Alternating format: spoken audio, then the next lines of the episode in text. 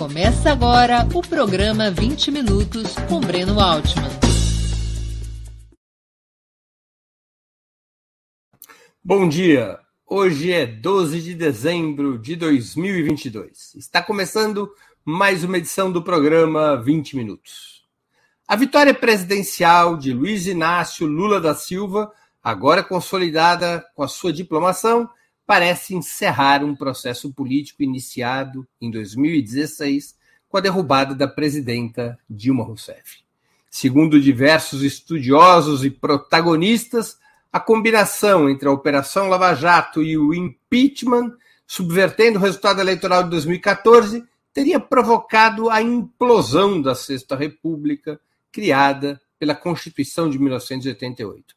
A direita liberal, que comandou a deposição da presidenta petista, pariu um governo de transição liderado por Michel Temer. Essa administração, no entanto, foi um retumbante fracasso e dizimou a base eleitoral dos velhos partidos de confiança do empresariado, especialmente o PSDB, o MDB e o antigo DEM. Nessa crise estabelecida ainda na noite da apuração de 2014, ganharia força uma corrente de extrema-direita, por muitos identificada com a cultura política do fascismo, que seria encarnada pela candidatura e o governo de Jair Bolsonaro. Mesmo assim, essa corrente teve o apoio de boa parte da direita liberal na disputa contra Fernando Haddad em 2018 e na aprovação de reformas econômicas apregoadas por Paulo Guedes, um forte ponto de intersecção entre as duas alas do conservadorismo. Com o descalabro da administração bolsonarista, especialmente a partir da pandemia, vários grupos e lideranças liberais passaram à oposição. Não queriam mais compactuar com o risco de mudança política do regime, não queriam mais compactuar com o risco de, de mudança do regime político representada pelo, representado pelo ex-capitão. Tentaram construir uma terceira via entre a esquerda e a extrema-direita, mas foram outra vez, outra vez atropelados na corrida presidencial. Muitos liberais já apoiavam Lula desde o primeiro turno, a exemplo de seu candidato a vice, Geraldo Alckmin, e outros tantos viriam a reforçar uma ampla e triunfante frente contra Bolsonaro na campanha de segunda volta. A extrema-direita foi sobrepujada pelas urnas, mas preservou importante influência social, institucional e militar com uma tática golpista, busca manter seu protagonismo na cena política. Parte da direita liberal aparentemente está sendo incorporada ao terceiro governo Lula, incluindo setores que não apoiaram o líder petista sequer no segundo turno, como a União Brasil. Outra parte se dedica a buscar espaço para um caminho ao centro, fora da frente ampla e da aliança com o bolsonarismo. Na transversalidade dessa situação, franjas expressivas do liberalismo, incluindo segmentos integrantes ou apoiadores da coalizão antibolsonarista, batem bumbo contra quaisquer tentativas de mudança do modelo econômico. É como se dissessem a Lula: você foi autorizado a restaurar a Sexta República, mas a política econômica tem que continuar a ser aquela que sacramentamos desde 2016. Há fortes indícios e muitas convicções de que no espectro da direita democrática ou republicana, como seus ator, atores às vezes se denominam, Lula seria um mal necessário para afastar Bolsonaro, da mesma maneira que o presidente cessante teria sido o remédio amargo para derrotar o petismo. A partir de agora, no entanto, um novo jogo estaria começando. Para conversarmos sobre esses temas, nosso convidado é o jornalista e escritor Reinaldo Azevedo um dos profissionais mais polêmicos, afamados e respeitados do país, atualmente é colunista da Folha de São Paulo e do portal UOL, além de âncora do programa O É da Coisa, apresentado de segunda a sexta na Band News FM e nas redes sociais da emissora. Bom dia, Reinaldo. Uma honra ter novamente sua presença no 20 Minutos. Obrigado. Bom dia, Breno. Mais uma vez estou aqui. Obrigado pelo convite. Um prazer, sempre. Uma conversa sempre para mim, muito prolífica, muito boa, muito positiva. E vamos ver, vamos, vamos Bora lá. Coisa. Reinaldo, ao contrário do presidente colombiano Gustavo Petro, que também lida com uma questão militar relevante, o presidente Lula parece ter decidido evitar um caminho de enfrentamento com as Forças Armadas, ao nomear o conservador José Múcio Monteiro para a pasta da Defesa e indicar os oficiais superiores mais antigos para o comando do Exército, da Marinha e da Aeronáutica, evitando assim a passagem à reserva de oficiais mais antigos e supostamente mais vinculados ao próprio bolsonarismo. Você acredita que esta via para desbolsonarizar as instituições militares, uma via mais suave do que o exemplo colombiano, poderá ser bem sucedida? Uh, Breno, eu acho que foi um caminho necessário. Né? É, a gente muito provavelmente discorde disso. É, eu até escrevi um texto e, e alguns colegas meus, é, tanto, digamos, gente mais conservadora do que eu e gente mais progressista do que eu, é, discordou do texto, achou que eu, eu achei que o Lula fez a escolha correta, seja escolhendo Zé Múcio, seja escolhendo os oficiais mais antigos né?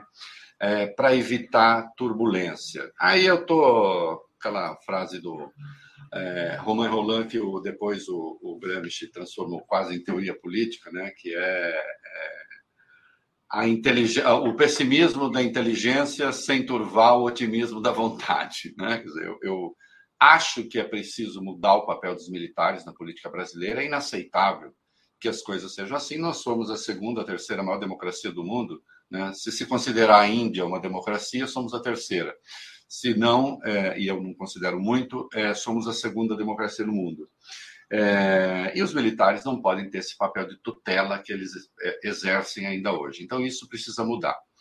Agora, é, vamos lá. É, tem coisas que, como o, o, o Marx né, diria, caem da árvore da inteligência, não da árvore da vida. Né? É uma construção. Nós temos hoje um arco de alianças no poder que não recomenda uma postura de mais confronto, de maior confronto do que essa que está em curso. É... A economia passa por um momento delicado e o Lula tem desafios brutais aí pela frente. É, quando a gente pensa que quase metade do eleitorado brasileiro, né, foi por muito pouco, né, quase metade do eleitorado brasileiro aderiu a uma postulação claramente fascistoide nos valores, né? só não pode ser considerado fascista porque o fascismo vai além do conjunto de valores, mas não há dúvida de que a formulação, é, não há dúvida de que os valores, não há dúvida de que a vivência e aquilo que eles entendem por governo, pelo Estado brasileiro, tem uma concepção fascista, malgrada as pessoas não saberem direito o que é que elas estão apoiando. Pelo menos uma parcela não, mas o fato é que estão junto com esse líder. Né? É, com manifestações ainda nas ruas de caráter é, explicitamente golpista. Com essas mesmas Forças Armadas sendo coniventes com isso, porque, vamos deixar claro, há conivência. Né? É, nós vimos em novembro ainda os três comandantes militares soltando uma nota. Ali ficou parecendo que era arrepio até do ministro da Defesa, mas certamente não né? recomendando o que é que o processo político deveria fazer, qual, era, qual seria o comportamento adequado dos poderes. a, primeira, a primeira nota dos três comandantes desde 1987. E isso, quer dizer, que é um absurdo. Né? É, eu te diria assim: é, tudo mais constante, regime democrático absolutamente saudável e tal, é cana para os três. Né? É, gente armada não se manifesta sobre política. Ponto final. Ou está fazendo chantagem. Né?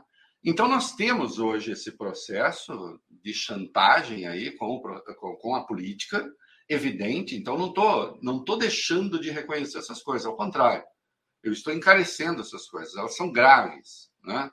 Se um golpe à moda antiga é, é muito difícil, né? Um, uma quartelada como daquelas que havia na América Latina, até porque os Estados Unidos né, certamente não aceitariam, né, Estados Unidos, União Europeia, mas no caso dos Estados Unidos, o que conta aí do ponto de vista militar, é, se isso não seria aceito, por outro lado, há um caminho da desordem, né, não é só o golpe que não nos interessa, a desordem também não.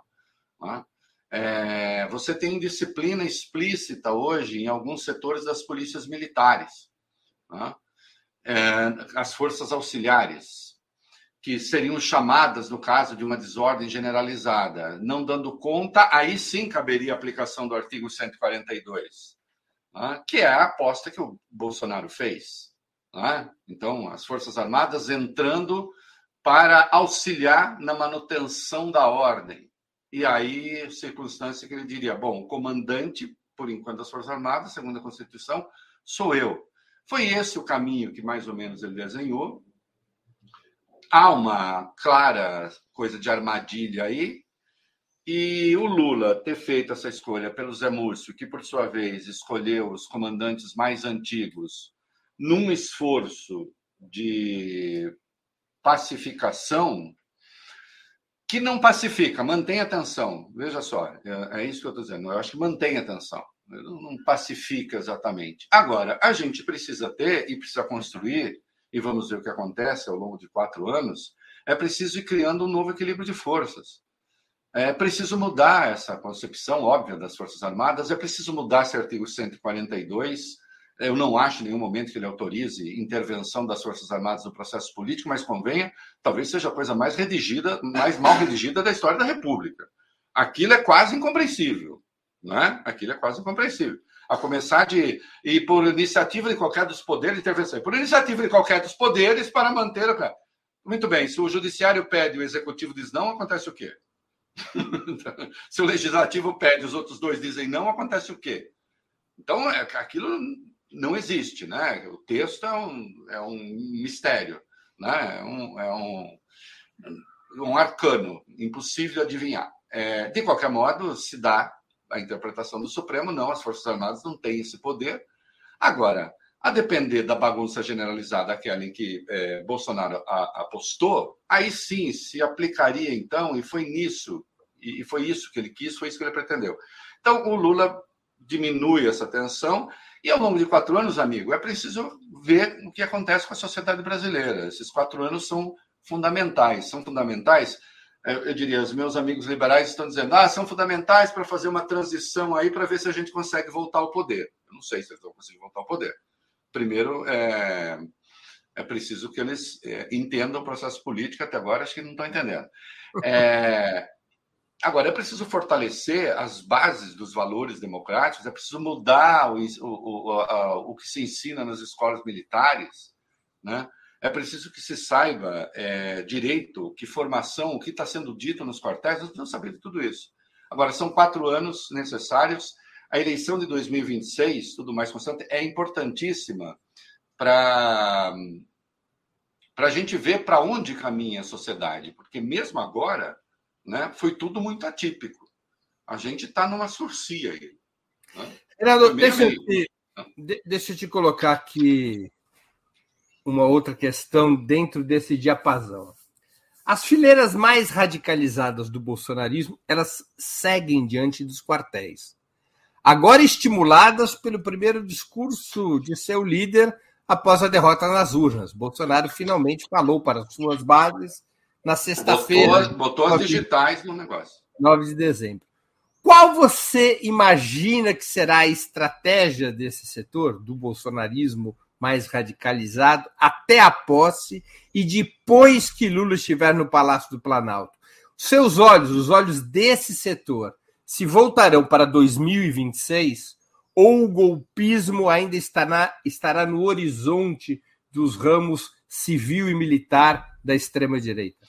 Acho que ainda estará, o golpismo ainda estará sim, e é por isso que aí, aí sim, é, se do ponto de vista ali da coisa militar, vamos fazer uma transição ah, pacífica, ou sei lá o quê, manter a tensão dentro de uma certa ordem, né? no que respeita à questão jurídica, aí não pode haver tergiversação de nenhuma natureza, né? É, não, eles não estão de olho só em 2026. É claro que isso.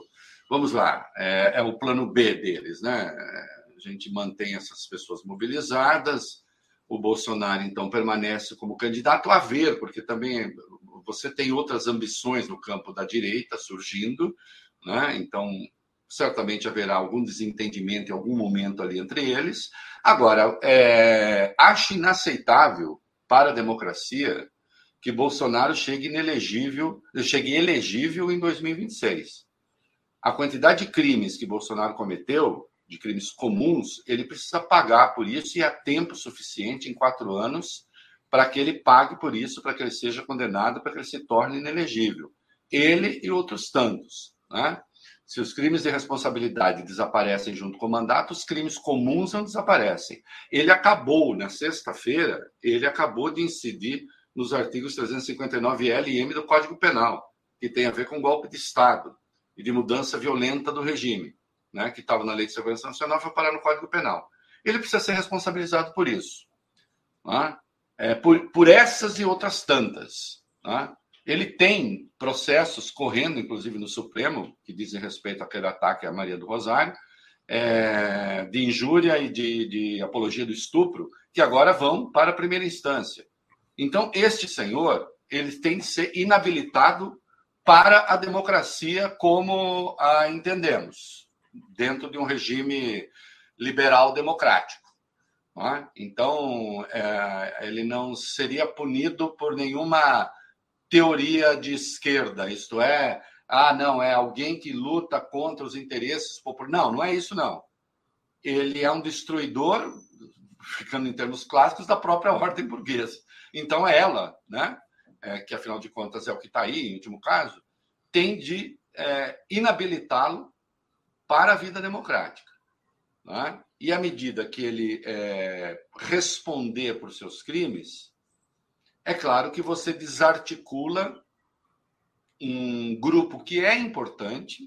É, o, o, Bolsonaro certamente não tem uh, os 49% de 49,2 de golpistas, né? É, não é isso. Agora, há um, um, percentual importante dessa turma, não se sabe o tamanho, alguns estimam em 15, 20%, que é uma gente que não aceita o regime democrático, que está disposto a ir para a briga e para o pau. Né? Você tem hoje manifestações abertamente criminosas acontecendo no Mato Grosso, ainda hoje tem matéria na Folha, é, carros ali que serviram é, e servem né, a movimentos golpistas, envolvido com contrabando, com bandidagem, bandidagem comum mesmo, né? Se junta com a bandidagem política. Então, se essa gente não for punida, né, aí a impunidade é o caminho certo para a desordem. Né? Então, essa punição tem de acontecer. Né? E eu espero que aí, assim, os setores democráticos, seja lá de que vertente for, exijam que esses criminosos encontrem o lugar devido que é a cadeia. Senão, nós teremos problema sim. Né? Nós teremos problema sim. Porque essa turma vai tentar criar dificuldades e inviabilizar o governo Lula. Lembrando que essa gente tem representação no Congresso, o que é uma barbaridade. Forte representação. Forte representação. E aí é outra coisa. É, por mais que pareça hoje, e, e, e para mim sempre tenha parecido uma figura quase folclórica, essa senhora Carla Zambelli, né, é uma das deputadas, ou, ou, se considerar o conjunto, um dos deputados mais votados do país, né, é, essa senhora não pode continuar deputada. Ela está pregando abertamente golpe de Estado. Ela está pregando golpe contra o sistema que lhe garante a legitimidade eleitoral. Então, nem se cuida de falar. É, ela tem o artigo 53 e garante falar o que ela bem entende. Não. O artigo 53, né, a da imunidade parlamentar, por opiniões, etc., é parte de um sistema que legitima o regime democrático. Ela está falando contra o regime democrático que legitimaria a sua liberdade de expressão e a sua imunidade. Portanto, ela está abrindo mão da imunidade. Aí não tem jeito, é, um, é uma lógica elementar. Ela abre mão da imunidade para pegar golpe de Estado, portanto, ela tem que ser caçada. Agora, isso daí, esse, é, é, é a, a, cassação aí no caso, por quebra de decoro, é um assunto parlamentar. Agora, isso também diz respeito à Procuradoria-Geral da República. Com essa que está aí por enquanto, é, nisso até, que está aí. Até setembro será essa. Inclusive. Até setembro será essa, não acredito. Mas também não acredito que a Carla Zambelli vá parar. Né? Ela é daquele tipo que o Milô falava que quando chega ao limite dá mais um passo. Né? Então, é, é, ela vai. E essas pessoas têm de responder por isso. Não é possível que isso continue. A democracia não pode conviver com isso. Não é? Renato, e aí, você... Hum, perdão. Perdão, não, não, mas é só uma coisa que até tenho dito muito, porque alguns falam assim: ah, poxa, vocês. Eu digo: olha, deixa eu dizer uma coisa. É, se algum esquerdista tivesse fazendo isso agora, estaria fazendo isso na porta do quartel, por exemplo? Vamos, vamos, vamos, vamos juntar na porta do quartel e vamos falar que é ilegítimo aquele comando militar que está lá, Breno? Que tal? Né? Vamos lá, a gente se junta, né? põe carrinho, caminhão, não sei o quê, ar, circula com arma na cintura e diz: Eu quero esses milicos fora daí. Bom, acontece o quê? Aquilo é área de segurança. A polícia do exército não precisa nem pedir autorização para descer o porrete. E hoje nós temos polícia do exército funcionando como supernene de, de, de vagabundo. Entende? E chamo de vagabundo, aqui eu não chamo de vagabundo eleitorado do Bolsonaro todo, eu não chamaria metade do eleitorado brasileiro, do metade das pessoas que votaram de vagabundas. É, é, de vagabundo, essa metade. Não. Agora, aqueles que estão pregando golpe de Estado são vagabundos, são canalhas, são criminosos. O lugar dessa gente é a cadeia. É simples. Né? Especialmente as lideranças. Você acha, você acha que poderia surgir uma variável moderada do bolsonarismo que empurre a extrema-direita mais ao centro sob a liderança do futuro governador de São Paulo, Tarcísio de Freitas? Eu acho que ele pode tentar. Agora vamos ver para onde. O Tarcísio, por enquanto, é um enigma, é, mas aí o enigma sem segredos, né? É, como o Oscar Wilde chamou as mulheres numa injustiça tremenda. Mas é, veja só, ao mesmo tempo que ele aparece sorridente com Alexandre, que ele é, escolhe o Kassab, que deve integrar, né, o PSD deve integrar até a base de apoio do Lula, um negociador, para ser o número dois do governo na prática, ele entrega a segurança pública para o tal do capitão Derrite, né, é, que é um negócio pavoroso. Né, ele quer tirar a câmera do, do, do, dos uniformes. Eu diria assim: um dos grandes legados é, da, em favor dos direitos humanos que o João Dória deixou foi botar câmera no uniforme dos policiais. A, a morte de pessoas, é, de pessoas abordadas pela polícia despencou, a morte de policiais despencou, ele quer tirar isso. Então, é, tem sinais ambíguos. Ontem ainda disse que gratidão eterna, Bolsonaro. Agora, a gratidão eterna também, eu diria De Gaulle, né? O primeiro dever de um estadista é a traição. Ele não chega a ser um estadista, mas a traição pode vir. É, eu acho que pode haver é, um setor, sim, da direita, digamos assim, um grupo à direita do, do que foi o PSDB, mas aí eu não diria direita bolsonarista moderada, nisso eu não acredito. Acho que é, é, é são coisas, são, é, é um oxímoro, não tem jeito. Mas se é bolsonarista, não é moderado. Eu acho que ele pode tentar se descolar do Bolsonaro. É, aí sim, né, levando junto um grupo da direita mais moderada e tal. Ele vai tentar fazer uma alternativa em São Paulo, nós já vimos. Vai tentar pela via econômica, vai tentar, enfim, uma proximidade com o empresariado, eventualmente tentando fazer mais parcerias com o setor privado do que o governo federal, investindo na tese da privatização, né? É, é... Então, vamos ver, acho que ele tenta sim criar esse, esse núcleo. É claro que ele não é um bolsonarista raiz. Né? É, se você for pegar a raiz dele, você poderia dizer assim, ele pode ter uma raiz dilmista, por exemplo. Ele fez carreira no governo Dilma, no Estado brasileiro. Né? É, tinha ido para Haiti, né? a geração maldita que foi para Haiti. É, então, assim, ele, ele, ele não é um bolsonarista de origem. Né? Até porque o bolsonarismo de origem também é o quê? Né? O bolsonarismo de origem é a importação. Curiosamente, o nosso direitista mais ignorante da história também é o mais internacional, né, Breno? O movimento bolsonarista hoje no Brasil, ele é um movimento organizado mundo afora, ele não está só aqui. Nós vimos essa história da Alemanha agora. Se você olhar, os valores são mais ou menos os mesmos. É não reconhecimento da democrática. E lá fizeram a coisa moda alemã. Né? É, tanto no golpe quanto na repressão ao golpe. E, e quando a extrema-direita começa a ter força na Alemanha, as preocupações sobem de andar. Né? Muito. Né? E a gente viu ali, quer dizer, é, por mais lunático que pareça o troço, Mas é aquele negócio, né? Quer dizer, é lunático, mas é, é lunático, é. mas é alemão. Mas é alemão, eles estavam se preparando para entrar armados no Bundestag e meter bala, entende? É. Ah, mas era um chefe de cozinha, cara. Não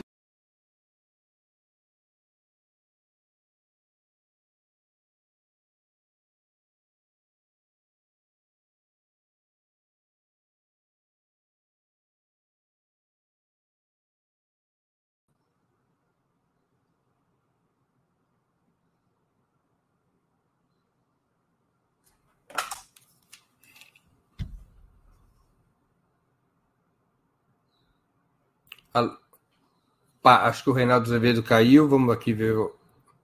Vamos ver o que aconteceu. Só um, um segundinho.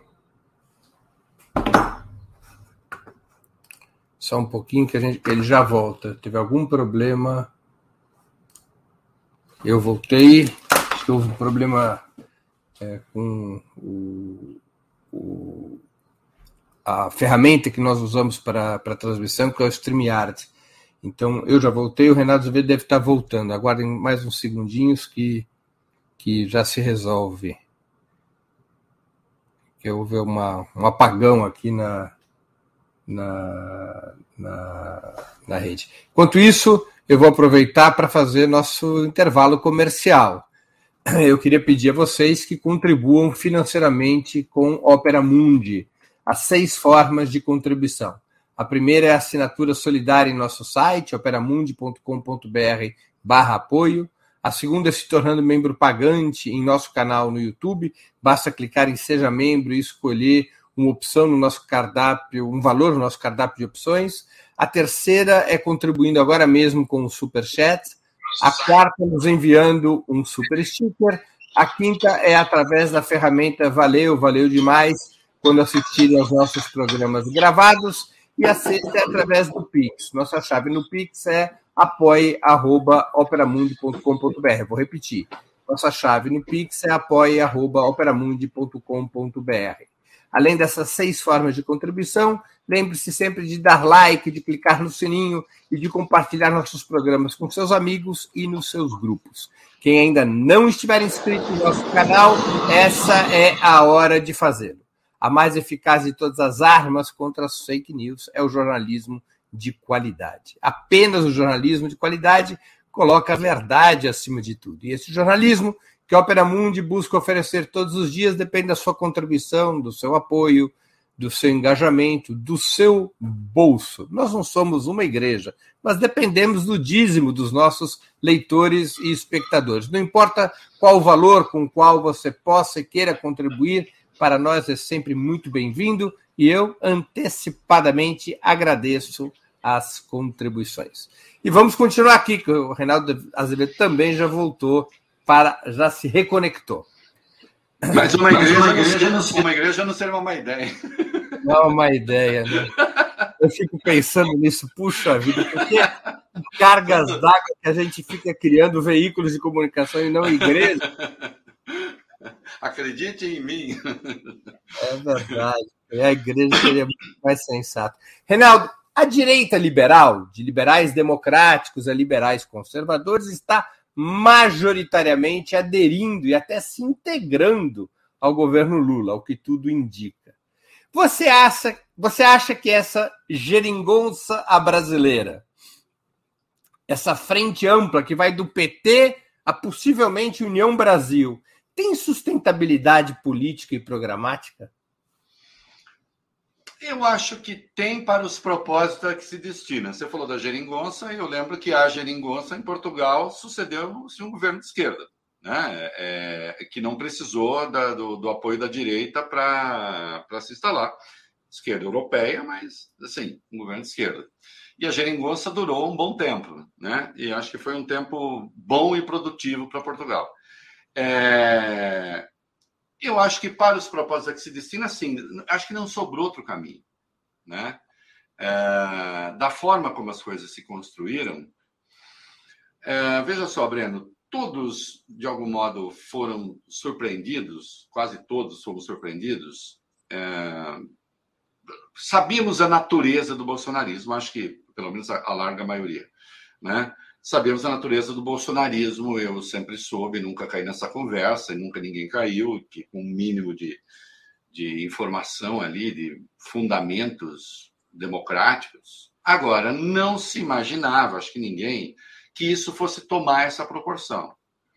Né? É, a mistura de lavajatismo com a pregação de extrema-direita, sim, com o movimento que resultou no impeachment, está mais claro do que nunca. Quer dizer, essa, essa junção, isso virou um, um troço explosivo, poderoso, e que corroeu é, algumas, algumas, uh, algumas balizas que a gente tinha do processo democrático e da sociedade aberta, da sociedade livre, como os liberais pregam.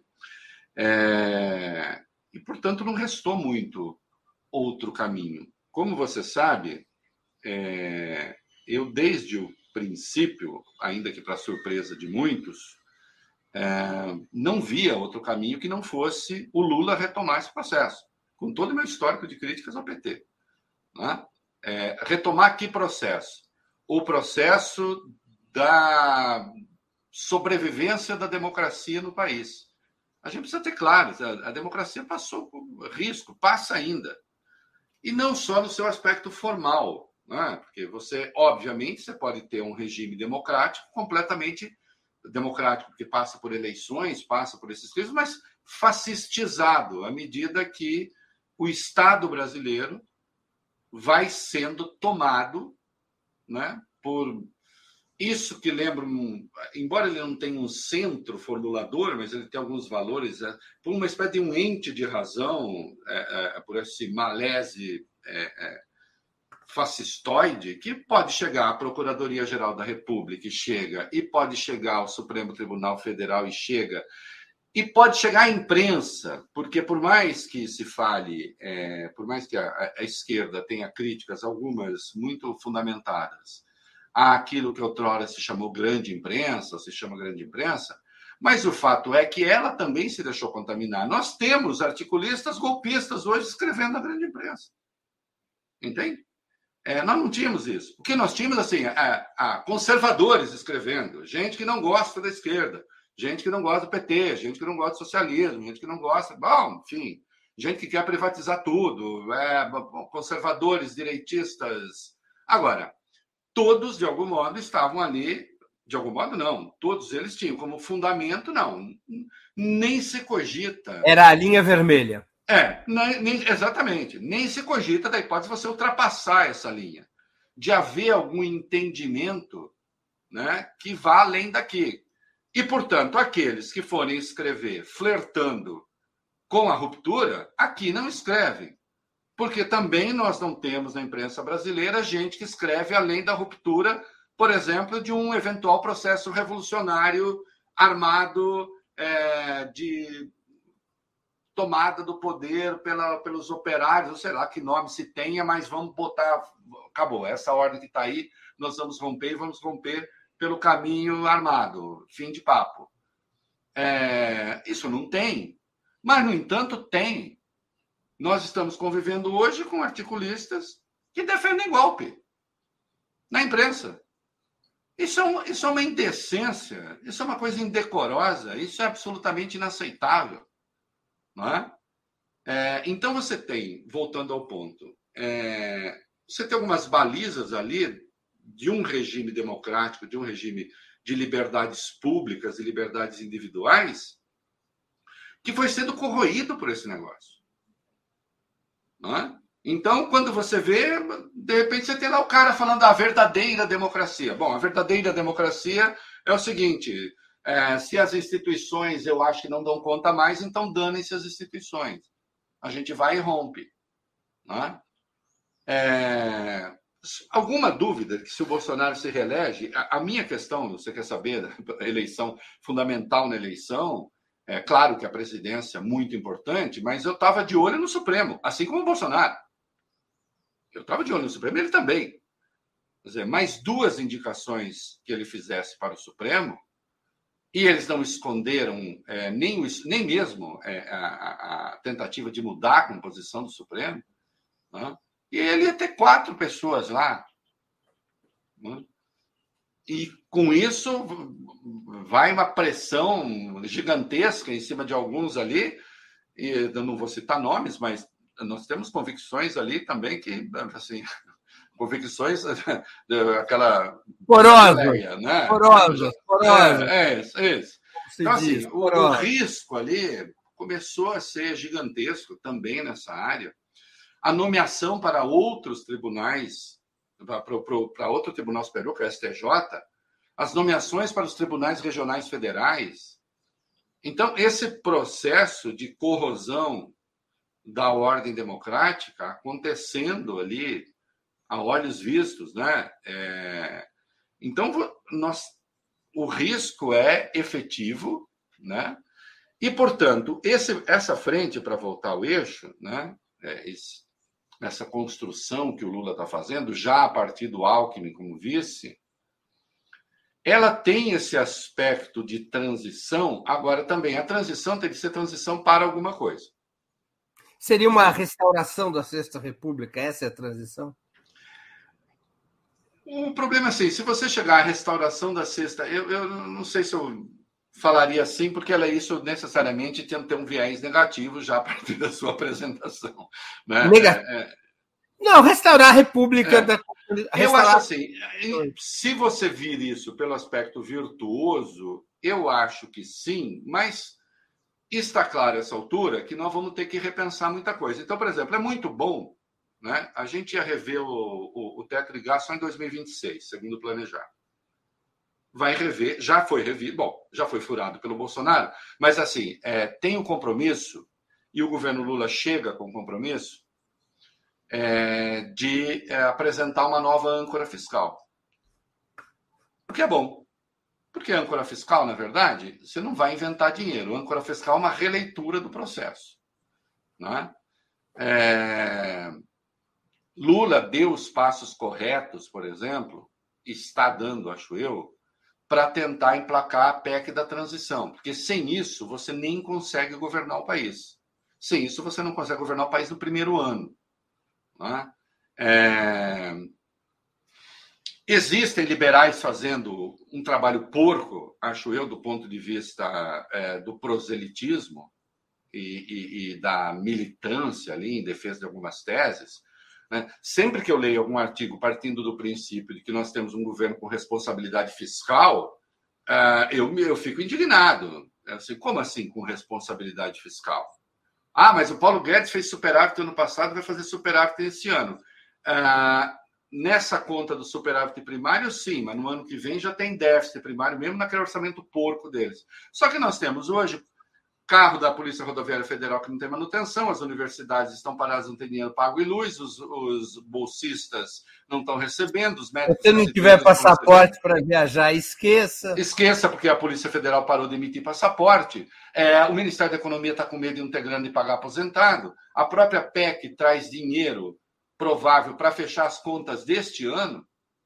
Então, chamar esse regime que está aí de responsabilidade fiscal. E aí o Paulo Guedes diz assim é, que é um truqueiro é, espetacular. Ah, mas é porque o teto de gastos, eu nunca gostei dele. Só que o teto de gastos não me permite dar mais dinheiro para isso, senão eu estouro o teto. Mas alguma vez ele tentou mudar, então, a regra do teto? Não, ele foi administrando e ele foi furando o teto à medida que isso foi se tornando útil para o pro projeto de poder deles, inclusive à beira da urna, com PECs ilegais. A PEC dos 600 reais é legal, a PEC do ICMS é legal. Ele foi botando para quebrar. Né? E, no entanto, chega lá e apresenta para o mercado um superávit primário, aí uma trajetória de queda da dívida, enquanto, diria o poeta Gregório de Matos, a terra fica esfaimando. Né? É, é razoável isso? Então, isso é uma armadilha. Então, veja, o Lula precisa desesperadamente, claro, né, da PEC da transição para governar o primeiro ano, para refazer o orçamento. O Breno, a coisa é tão escandalosa que o, o, orçamento da saúde, e eu até fui o primeiro a dar isso, que eu fui pegar item por item, o orçamento da saúde do ano que vem tem 16,6 bilhões a menos do que o deste ano. Do que o deste ano, cara. O ano que vem. Então você tem uma fila do SUS gigantesca para cirurgia e você põe 16,6 bilhões a menos. no ano que vem. A educação não está pagando residente médico e o orçamento da educação tem quase 5 bilhões a menos. O Minha Casa Minha Vida tem 34 milhões. Milhões. É menos do que a mansão de alguns bacanas lá de Brasília. Talvez seja o valor de mercado da mansão do Flávio Bolsonaro. Entende? Milhões. E aí, o, o, o Marcelo Castro está redesenhando o orçamento agora, já mesmo antes da aprovação da Câmara, tomara que aprove. Né? E aí, está botando 22 bi a mais para a saúde, está botando 14 bi a mais para a educação, está botando 10 bi no, no, no, no, Minha Casa Minha Vida. Porque aí, é, quando fala 145 bilhões é muito dinheiro, por que não 80? O mercado vem muito com essa conversa. Porque o orçamento não existe. Vai aumentar um pouco a dívida? Vai, mas você precisa ter um orçamento real. Agora, o Lula precisa ter. Como é que ele aprova esse orçamento com esse. Veja, ele, tá, ele vai aprovar esse orçamento com esse Congresso que está aí. Com esse agora, se der.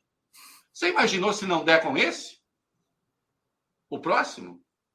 Sabe aquela piada da ópera do, do, do, do barítono que é muito ruim? Ele começa a vaiar e falar aspetto il tenore? Quer dizer, assim, se esse. Tenore. E é, o, é o que o Ulisses Guimarães falava também, é. quando eu contar para ele que o Congresso era ruim, ele respondia é. que você ainda não viu o próximo. Você não viu o próximo. Então, assim, se não passa agora, se você tem dificuldades agora, o que será do próximo? Né? Como é que vai ser? Você imagina se você, você. Meu amigo, você imagina se passa a tese, corre esse risco. Imagina se a Câmara diz, não, é um ano, não dois. Em abril do ano que vem, você tem que começar a cuidar do orçamento de 2024. Com o tenor. Ali. O tenor. É, aí, filho, aí as coisas são muito difíceis. Então, não resta ao Lula alternativa né, que não apostar, sim, num governo de transição. É, acho que ele está, do ponto de vista assim, se eu, se eu sou um petista, eu ia dizer, bom, você tem um petista no Ministério da Economia, né? alguns setores do PT dizem, não é bem petista, mas é um petista no Ministério da Economia.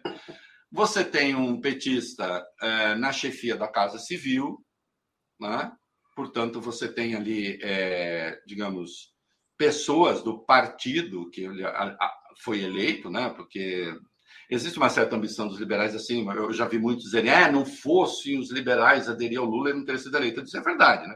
Ele foi com 50,9%, se faltasse 1% já não dava e tal. Só que é preciso pensar, na verdade, Tá certo. Digamos que os liberais tenham dado três pontos percentuais para ele, mas precisa saber quem é que deu quase 47, deu 47,9, né? É, foi o PT. Foi o PT, foram os pobres, foi o Nordeste. Então, ele está ali com balizas importantes do próprio partido. Agora, vai ter sim de fazer um governo de frente ampla, né? É, negociar o máximo possível e tal. E o governo tem características de governo de transição, mas eu insisto, governo de transição para quê? Tem que ser uma transição para, por exemplo, resgatar o orçamento. Né? E a gente voltar a ter um orçamento.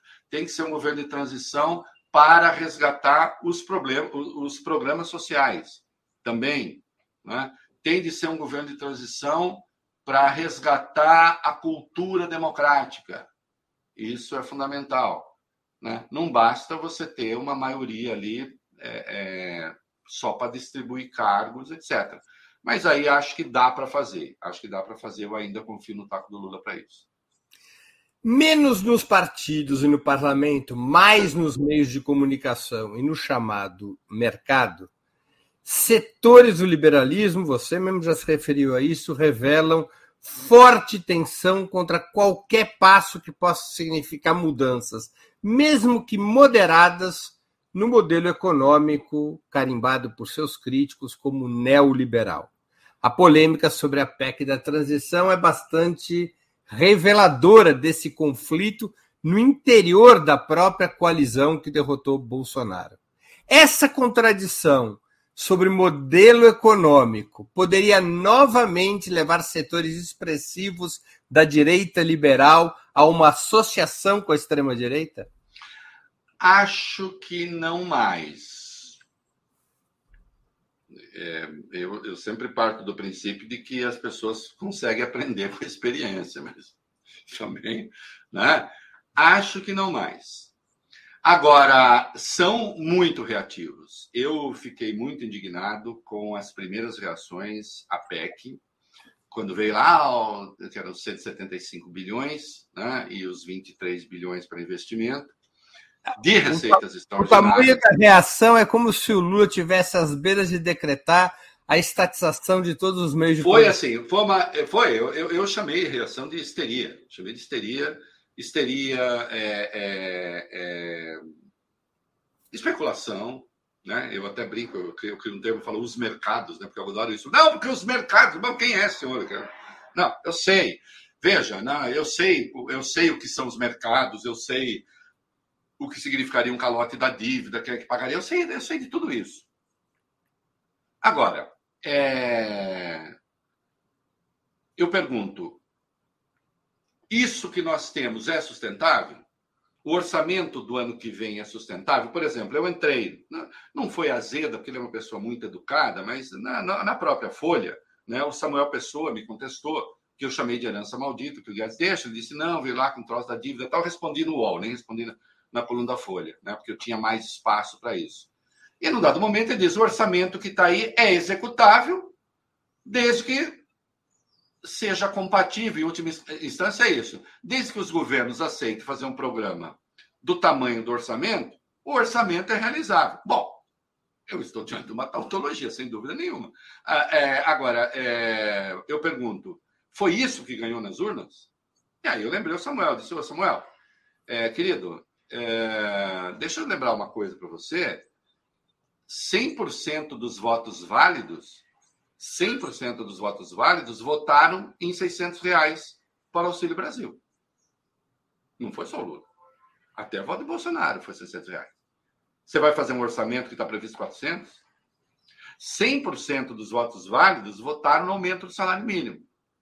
Não tem aumento do salário mínimo lá. Não é?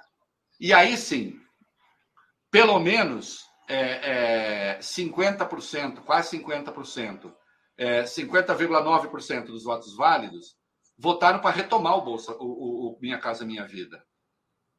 E não tem Minha Casa Minha Vida lá.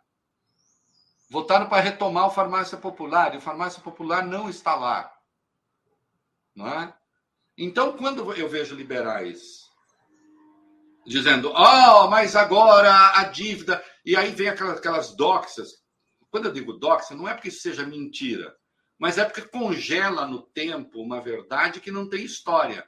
Sempre que um governo aumenta a dívida, isso acaba sendo ruim para o Brasil. Primeiro, não é sempre, às vezes não é. E dois, fica parecendo assim, então nós não teremos mais nada, nós não teremos investimento, não vai mudar a lógica, não vem dinheiro de fora para cá, para tudo. Para tudo e vamos investir na trajetória de queda da dívida, porque esse é o único caminho que nos resta e até lá, a gente faz o quê? Hã? Até lá se faz o quê? É preciso ficar atento também ao projeto, ou pelo menos a mensagem que ganhou a eleição. A mensagem que ganhou a eleição tem os 600 reais do Auxílio Brasil, tem o aumento do salário mínimo, tem a retomada da farmácia popular, tem a retomada do Minha Casa Minha Vida. E, portanto, o Lula precisa viabilizar um orçamento compatível não só com é, algumas promessas que fez, algumas delas comuns com Bolsonaro, mas compatível com a funcionalidade do Estado. Aí vamos voltar. Será que essa direita pode aderir de novo à extrema-direita? Veja só, quando os liberais aderiram ao Lula, eu acho que eles chegaram à conclusão, Breno, que um regime fascistoide não seria positivo para a economia. Também. Não? Ou alguém disse, bom, ah, vamos lá, né? Tudo bem, vai ser meio fascista o troço aí, mas vai ser bom para o Brasil. Não, tem uma hora, tem uma hora que o autoritarismo, especialmente no mundo contemporâneo, as coisas mudaram um pouco, tem uma hora que isso passa a prejudicar a própria economia. Não estou dizendo que foi só por isso, eu acho que muita gente ali tem valores democráticos mesmo, tal, né? Mas também se chegou à conclusão de que com Bolsonaro não tinha futuro virtuoso na economia. Como não houve? Como não houve? Né? Agora, o que eles não podem ter, isso eu escrevi, é a ambição de porque votaram no Lula, quase que fazer uma cobrança. Muitos textos eram até engraçados. Assim. O cara escrevia dizendo assim: Lula, eu votei em você esperando que você colocasse na economia um dos nossos. Não. Eu, eu votei no Lula e não esperava que ele fosse colocar é, um liberal, né, liberal no sentido lá deles. Eu achei que ele fosse colocar alguém do PT, porque é o que eu faria também. Né? Assim como botaria alguém do PT na Casa Civil. Evidentemente. Quem ganhou a eleição foi o PT. Quem ganhou a eleição foi o Lula. Né? Claro. Renato, claro que nós ainda estamos muito longe de 2026, nós ainda estamos longe de 2023, apesar de faltar apenas 21 dias. Mas como é que você projeta o desenvolvimento do cenário político do país? Ele seguirá dominado, na tua opinião, pelo confronto entre uma frente ampla sob liderança de esquerda e a extrema-direita bolsonarista, ou tende a caminhar para a formação de três blocos: um de esquerda, outro da direita, que se reivindica democrática, e um terceiro da extrema-direita? Como que se projeta o desenvolvimento? Eu acho assim: o, o ideal, uh, uh, veja, o, o, bom né, seria isso aí, seria a segunda opção. Né? Até porque ela, ela traduz mais a verdade das coisas. Né? É claro que a gente tem. É... Seria positivo para o país, e nós vivemos uma, um, um, período, do ponto de vista da democracia, virtuoso. Era positivo quando o PSDB, digamos assim, hegemonizava o voto conservador, ainda que a sua cúpula não fosse exatamente formada só por conservadores. Né? É quando o PSDB passa a ter uma espécie de intolerância com a própria democracia, porque não conseguia vencer o PT, que as coisas começam a se danar. Né? Seria muito bom que você tivesse um centro, centro, centro-direita, buscando ali um projeto de poder, a esquerda democrática liderada pelo PT, e essa extrema-direita sendo, embora de forma ameaçadora na Europa, né, nos Estados Unidos, chegou lá, né? É, mas uh, você tem ali a extrema-direita francesa, que não tem conseguido chegar, a extrema-direita alemã, que não tem conseguido chegar. Né? Essa extrema-direita barulhenta e não sei o quê vai existir sempre, isso não volta. Isso não volta para o tubo de pasta de dente, né? Isso está aí, né? É, mas não hegemonizando o discurso conservador, né? o discurso não esquerdista. Eu acho que isso seria o ideal. Né? Eu acredito que haverá um esforço nesse sentido. Eu não vejo muito Bolsonaro, e espero não estar errado, né? Eu não vejo o Bolsonaro liderando é, a resistência ao Lula na base congressual, por exemplo, formando um grande grupo ali. Eu vejo os bolsonaristas fazendo muito barulho. Eu vejo o Centrão, eu vejo coisas que não, não são muito. Eu vejo o Centrão o tempo todo pressionando Lula, né? O orçamento secreto não vai. Orçamento secreto, as emendas do relator não vão acabar, né? É, de um jeito ou de outro, elas vão sobreviver, né? Com ou sem Supremo. Vamos ver. Né? Eu acho que o Supremo vai tentar disciplinar as coisas. Né? É, não me parece que o bolsonarismo, Bolsonaro, na verdade, tenha condições de estabelecer um horizonte visível para os conservadores. E, portanto, haverá uma tentativa de buscar né, é, outros líderes. Tarcísio, por exemplo, é, pode aparecer aí nessa formulação. Por outro lado, é, acho que a aliança do PT com setores do PMDB, por exemplo, né, e com parcela de PSD, Eu acho que essa é uma aliança que ela tende a ser duradoura. Né?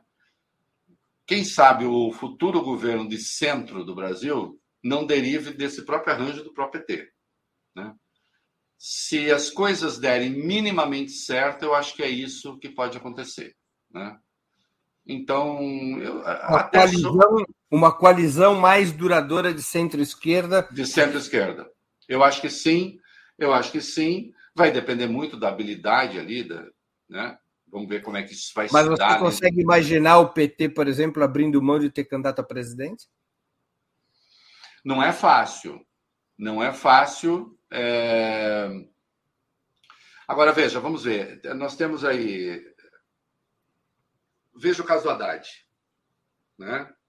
É claro que ele recebe, digamos, em tese, ao menos, o maior galardão da República, né? Ministério da Economia e tudo passa a girar um pouco. Tudo bem. O Lula não é do tipo que terceiriza essas coisas, mas de qualquer modo é o Haddad que é o homem ali de frente. Agora é um prêmio ambíguo, né, cara? Porque é, não é fácil. A chance de ele. Se vier, se vier Simone Tebet a ser nomeada ministra do Desenvolvimento Social, o Haddad terá o ministro da Tesoura e ela o ministro do Tijolo, né? Isso, isso. E isso pode acontecer. Eu acho isso muito provável.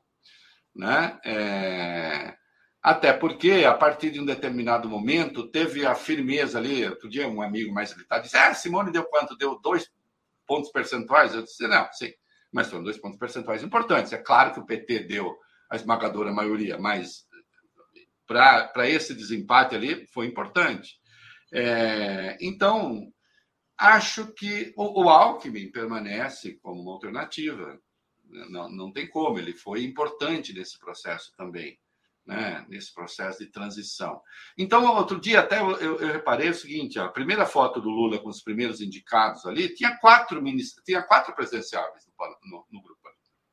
Né? Se você olhar bem, né? você tinha o Haddad, você tinha o Alckmin, você tinha o, o, o Flávio Dino, né? E quem era o outro? Rui Costa. É, o Rui Costa. Sim, o Rui Costa. Então você tem ali alternativas do PT, alternativas fora do PT. Seria muito bom que esse grupo continuasse, tentasse realmente hegemonizar o processo político, porque a, o, o, o Breno, a doença bolsonarista ela chegou muito fundo na sociedade brasileira. É muito assustador. Você imagina uma transição longa, portanto. Eu acho, qual, eu acho que sim. Na qual essa aliança entre a esquerda e o centro tenha que se prolongar.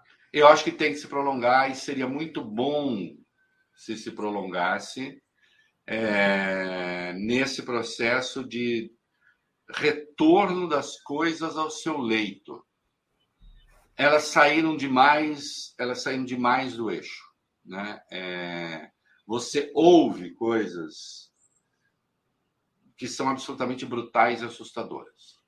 Né? Já estava isso em curso lá atrás, né? Eu quando vi procuradores da Lava Jato é, ironizando a morte do neto do Lula, de uma criança de sete anos, aí eu, assim, né, a minha origem religiosa, disse assim: o demônio se instalou.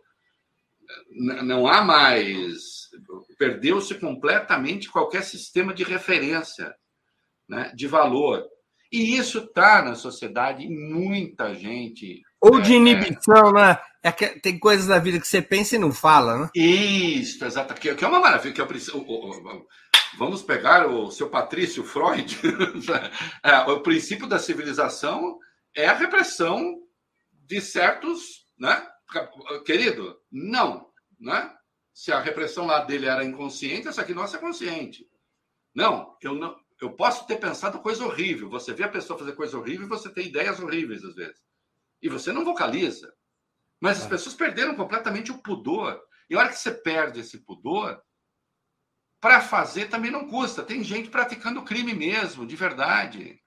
Nós tivemos Renato, ataques de natureza terrorista. Deixa, deixa eu te fazer uma provocadora pergunta, de certa maneira pessoal. Você ainda se considera um liberal? Eu acho que às vezes, você sabe, eu deveria perguntar assim, deveria perguntar para os liberais, meus amigos. É, é, Esse, vou... esses, esses vão dizer que você virou um perigoso esquerdista. Eu, eu perigoso esquerdista. Agora, se você fala assim, é, Reinaldo, eu tenho. Eu mesmo acho que se você tivesse no PT, você ia se dar ala esquerda do da ala esquerda. então, se você... É, eu, tenho, eu tenho algumas questões, é, vamos lá, com as quais. Por exemplo, eu vou falar que eu vou falar que uma coisa que vai deixar petista muito bravo.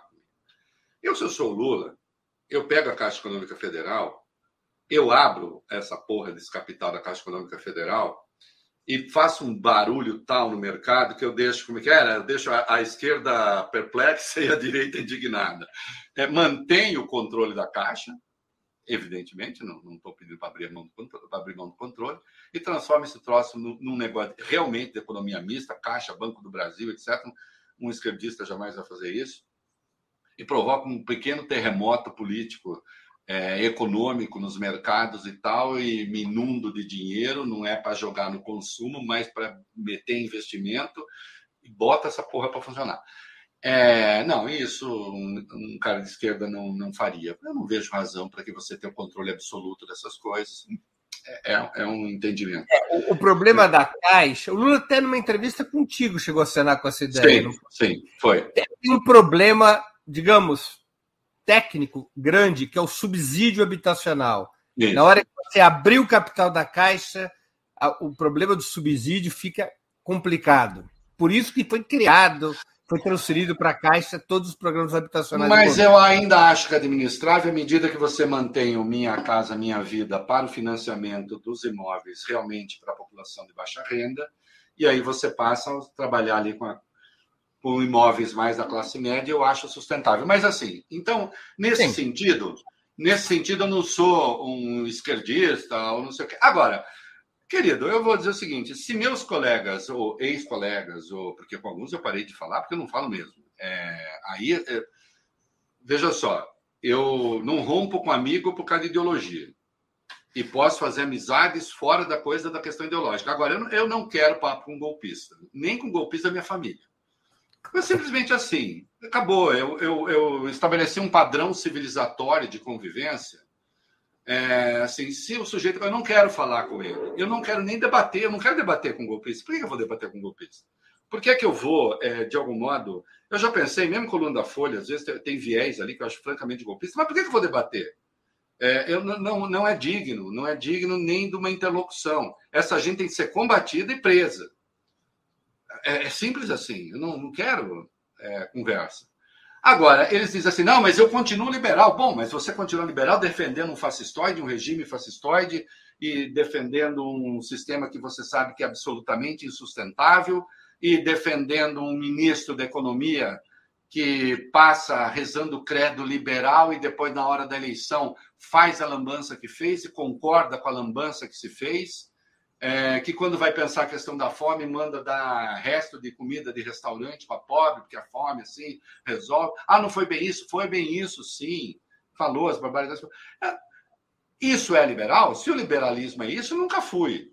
Eu entendia que não. Eu entendia que não. Né? Agora, se é. Né? Então, assim, se é para eu me identificar com esses liberais que estão aí, então não. Quero me considerar de centro-esquerda, de esquerda, então vou lá para a esquerda do PT. O Breno está querendo abonar a minha filiação, mas aí tem alguma resistência interna. Dos setores moderados. Dos setores moderados. Né? Agora, eu tenho certa indignação. Então, vamos lá. É, quando houve aquela manifestação do, dos milicos, né?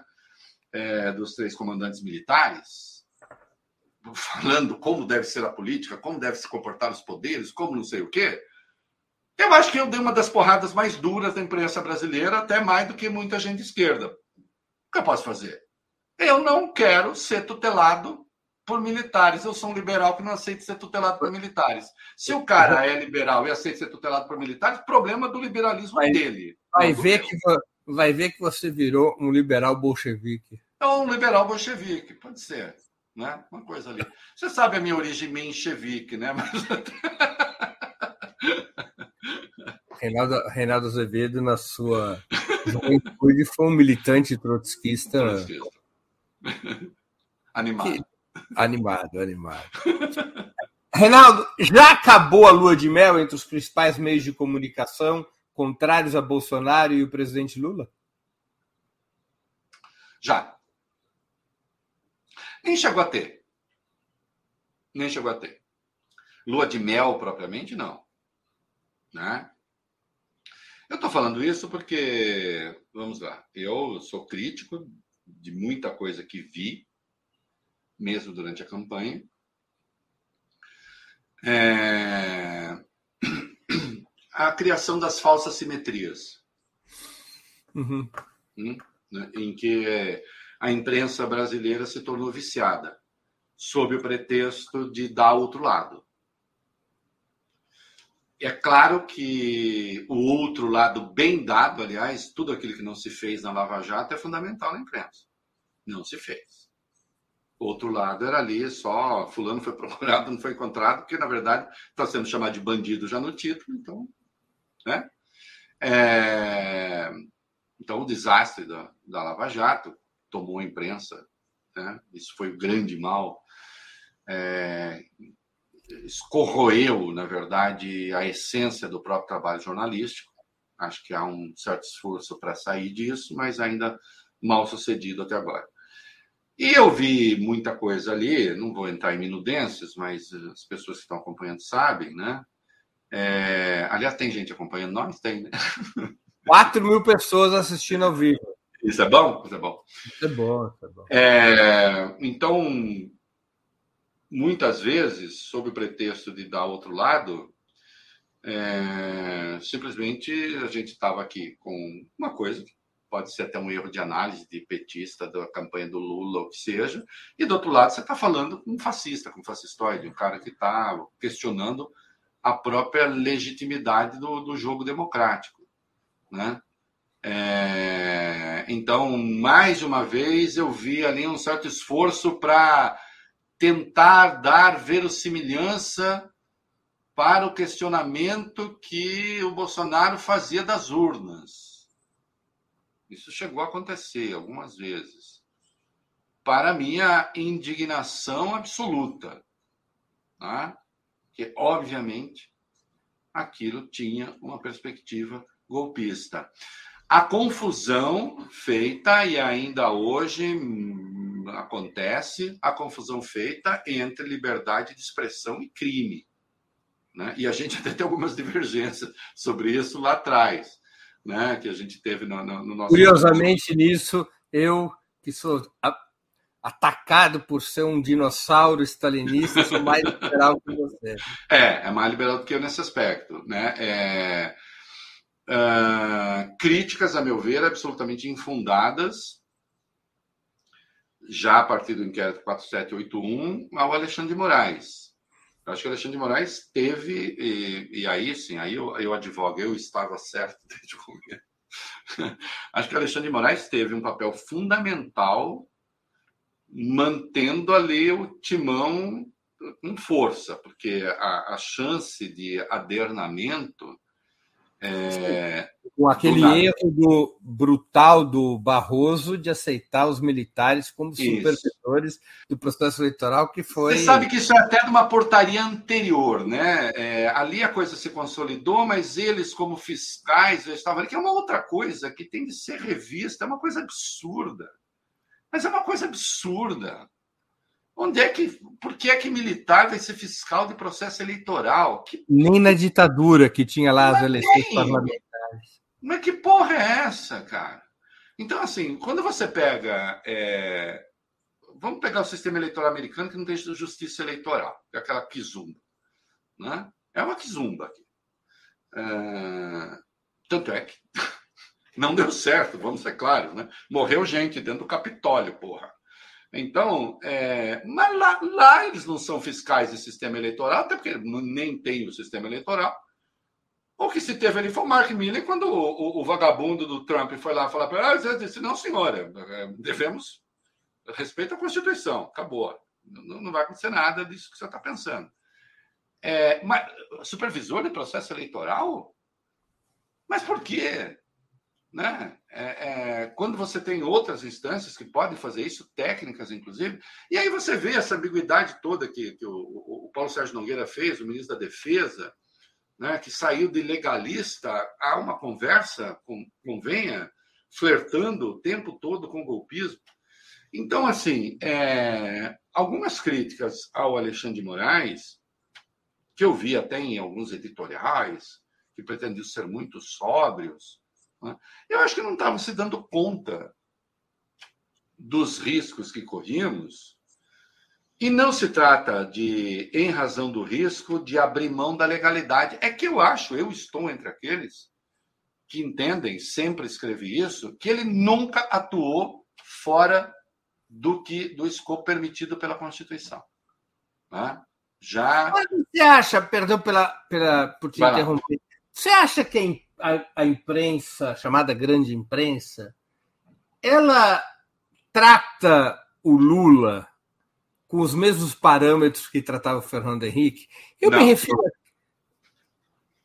Não tá. Isso, o que você acha que existe? É um preconceito de classe?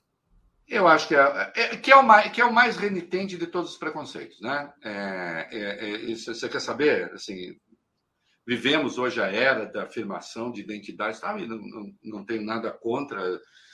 Às vezes a coisa foge um pouco do, do escopo democrático, mas eu entendo uh, as razões da militância e tal. Agora, o preconceito de classe continua a ser é, um preconceito claro. Eu lembro Paulo Guedes falando das empregadas domésticas quando o dólar começou a disparar lá pré-pandemia. Né? Ah, tá, vai pregado indo para Disney, não sei o quê. A gente tem isso, né? A gente percebe isso, a gente percebe isso em todos os lugares, é, nos restaurantes que a gente frequenta, na, na, nas escolas particulares. É, o, o, preconceito de classe está presente na relação do, do, do, dos empregados domésticos com seus patrões. Então tem isso, né? É, Claro que Fernando Henrique fala, digamos assim, é, um código, e sem qualquer crítica aqui ao, ao presidente, ao ex-presidente. Ele fala um código que é mais reconhecível pelas elites e a imprensa, a grande imprensa, ela tem, né? O viés dela ainda é e será sempre é, um viés elitista. Então tem uma coisa ali de, de código, né? É, Agora, permanece um pouco, e isso eu vi muito claramente, tenho visto, especialmente agora nesse negócio da transição, né? fica parecendo que o Lula tem. Isso me indigna um pouco, porque eu sou filho da classe operária, eu reivindico. Eu posso não ter cara disso, porque a cara disso eu digo é porque ela tem algumas marcas, né? Desde vocabulário, não sei o quê, né? Padrão de consumo e discurso, então isso é perceptível, não é, na, não é no formato do crânio, mas é na, nas expressões da cultura. Né? Na lambrosura. É, não é, não, senhora. Não, senhor, é, a questão é, é, de natureza sociológica mesmo. Posso não parecer, mas eu sou filho da classe operária. E eu vejo, cheio de indignação também, um pouco pessoal, é, quase que assim a ideia de que o Lula precisa pedir licença para governar. Ele não precisa pedir licença para governar. Ele, a licença que lhe foi dada foi dada pelo regime democrático. Ou nós topamos isso ou não topamos. Eu topo. Entende? Eu topo. Né? Eu, eu fiquei. São pessoas que eu respeito, mas eu fiquei muito puto. Eu fiquei muito puto é, com Armínio Fraga dando uma aulinha, uma escolinha de professor Raimundo para Lula sobre responsabilidade fiscal. O Lula fez lá uma indagação retórica, por que só se fala de é, é, equilíbrio fiscal e, e responsabilidade fiscal, não responsabilidade social? Era uma pergunta retórica. Não estava ali dado, ah, vou enfiar o pé na jaca, vou gastar como se não houvesse amanhã. Nada diferente do que ele falou na campanha eleitoral? Nada, não, é atenção, nada diferente do que o, o Roberto Campos Neto disse no dia seguinte. Claro. Só com uma certa diferença de ênfase. O Lula, em última instância, está dizendo não existe responsabilidade fiscal sem responsabilidade social. E aí o Roberto Campos Neto disse: não existe responsabilidade social sem responsabilidade fiscal. É. Tem uma diferença de ênfase. Eu te digo qual é a diferença de ênfase. A diferença um, de âncora, talvez. É, é, um, é, um é nomeado, um é nomeado e aprovado pelo Senado, o outro tem é, 50,9% dos votos, 50,9% dos o votos. O Lula tem um emprego que dependeu de Isso. 60 milhões de pessoas 60 milhões de pessoas. O mesmo dia ir lá e dizer é ele. É ele. É ele porque isso aqui não é bom para mim e isso tudo que estavam dizendo que era muito bom para mim, para mim, de fato, não é bom. É... E aí vai o Armínio, eu respeito, eu gosto do Armínio, mas vai e faz assim. Ah, então eu vou explicar para o senhor o que, que é. Ah, desculpa, Armínio, você deixou o governo com o Banco Central 45% de juro. O Lula baixou bem mais do que isso nos oito anos dele. Ah. Né? E eu não estou te chamando de incompetente, Armínio, só estou dizendo que ele soube fazer nesses oito anos. Né? E depois aí vai Malan, baixa o próprio Armínio, outra cartinha. Alguém escreveu cartinha para Bolsonaro? O mercado escreveu cartinha para Bolsonaro. Tudo bem, eles declararam voto no Lula. Mas você não pode declarar voto no Lula e querer ser voto gold. Você entendeu? Todo, todo mundo é silver, eu sou gold. Porque, afinal de contas, eu sou. Né? Acho que houve ali um traço de arrogância. E até disso, Armínio, você vai se arrepender dessa lacrada. Vocês vão se arrepender dessa lacrada. Ela é desnecessária. Ela é desnecessária. Né? Porque então façam uma crítica. Eu quero uma crítica consistente. Vamos, vamos fazer o seguinte, amigo. Vamos fazer uma cartinha explicando qual foi o regime fiscal do Guedes e como é que se chegou ao orçamento do ano que vem, 2023. Esse orçamento picareta, vigarista, coisa de gente de mau caráter, de gente canalha, né? Que aí você é para usar adjetivo. Vamos, vamos lá. Né? É, como é que você põe, como é que você tira 16,6 bilhões da saúde, sendo a saúde como está hoje, tira da educação, vendo como está hoje, tira do Minha Casa Minha Vida, e depois o, o Lula ganha eleição, e aí o Lula tem que fazer o quê? Os primeiros, os primeiros salamaleques dele, primeiro tem que se ajoelhar de frente para o mercado, dizer, olha, não sei o que tal. Não, porque esse regime que essa gente endossou tem, essa, tem esse troço como herança. Ah, tá vendo como você não é um liberal? Mas vem cá, mas um liberal defende o orçamento que está aí? É isso mesmo?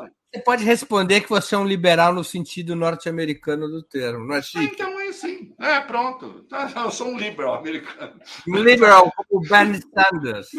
É. Agora, assim, cara, é, é isso honra a, o quê? a tradição liberal. Isso não honra nem a verdade. Isso não honra nem os fatos. Né? É, e ser um liberal ao arrepio dos fatos não me parece que seja muito prudente. Né? Então, assim, acho que há esse tratamento um pouco preconceituoso, sim. Né? Eu até te diria, se eu estou falando com o Lula aí, uh, o presidente fosse dizer, ô Reinaldo, eu vou falar que eu preciso de responsabilidade social, ficar falando, presidente, não entra nisso, porque vamos fazer um escarcel à toa e não ajuda a transição, e o senhor vai na transição, o senhor fala o que o senhor quer. Né? O senhor, o propõe o que o senhor acha que precisa propor. Eu diria isso. Agora, uma vez dito também, não cabe magnificar. Ficou parecendo não, ter chutado a santa. Teve aquele título de um editorial da Folha logo depois das eleições que a mim chamou a atenção. Lula ao centro. É. Eu nunca vi isso. Um jornal dá uma ordem ao presidente da República. Não, e que ficou Não é normal. É, é, ficou estranho e eu diria, né, a mais, né, é, com, ficou parecendo assim, quase uma ordem de natureza militar num governo, que, num momento que se enfrenta uma coisa que tem natureza militar, né? ao centro, marcha soldado ao centro. Tá? Sim, e é uma coisa um pouco desproporcional, porque o presidente da República tem 60 milhões de votos e um jornal diário hoje, por mais leitores que tem, tem 200, 300 mil leitores. É uma. Não, ah, veja, o que não lhe tira, entenda, veja, não lhe tira o direito de ter, ter claro, opiniões, claro, mas evidente, evidente. pode ter, né? É, o problema é o, é um pouco os modos e jeitos. O país Isso. parece ter perdido os modos e jeitos. É que fica uma coisa meio assim de é, a, é preciso retirar Militar tem um pouco, um pouco não, militar tem o espírito da tutela do país e acha que de algum jeito precisa tutelar o Lula. É, aí vem o mercado e acha que precisa tutelar o Lula, e não sei quem acha que precisa tutelar. É, vamos tirar o espírito da tutela né, e vamos fazer um debate informado. Ah. Eu acho que isso até agora, no que diz respeito ao orçamento, não aconteceu. Claro. É, eu até tenho brincado, né? E o, o, Samuel Pessoa, ele até respondeu esse meu desafio, né? É, eu acho, por exemplo, uma sacanagem que se exija de menino que faz Enem, menina que faz Enem, que apresente o problema e a solução, né? Tem solução que está aí no Brasil sem solução faz muito tempo, assim. E o menino, numa redação, tem de apresentar o problema né, e a solução. Eu digo, não, não, é preciso. Com 16 anos, não tem nem solução para coisas muito mais urgentes para ele. É, agora, os críticos, aí sim, especialmente da imprensa, tá bom, é, então tem que ter solução também, tem que dar, tem que dar alguma resposta. É, não basta pegar e falar assim, ah, com 145 bilhões, mais não sei o quê, você pode ter uma dívida de 2% do PIB, quando ela vinha no, aumentar em 2%, em dois pontos percentuais, né? quando vinha uma trajetória que está em 79%, pode ir não sei quanto. Tá bom, querido, tá. É, isso pode ser uma consequência, muito bem. É, e deixar o orçamento como está? Acontece o quê? Aí é, é, é isso que me causa não, isso que eu estou falando é, nem, nem baixa juros, nem sobe juros, nem nada. Eu só quero saber o seguinte: e deixar o orçamento como está? Não. Aconteceria o quê? O, o André Singer, o cientista político e jornalista André Singer, que diz isso em artigos recentes, ele diz a principal contradição do país é entre o consenso democrático e o mercado. O mercado não aceita a decisão das urnas. É. E tem que aceitar. Ah, não, mas isso vai não, vai causar inflação, vai causar não sei o que, vai causar não sei o que lá. Bom, isso vai se refletir nos índices. Quem está no governo vai ter que saber disso, vai ter que administrar isso, é, sem dúvida nenhuma. Agora, é preciso, então, ter um, um, vamos lá, um pacto em favor do esclarecimento. Eu ainda não vi na imprensa, eu tenho feito esse esforço como colunista, mas eu ainda não vi na imprensa de maneira organizada, eu acho que ela deveria fazer isso, tem de pegar esse orçamento que está lá, que vai ser revisto, e dizer o que ele implicava. Né? Nós, vamos, nós vamos aplicar esse orçamento como está aqui. Ele implica o quê?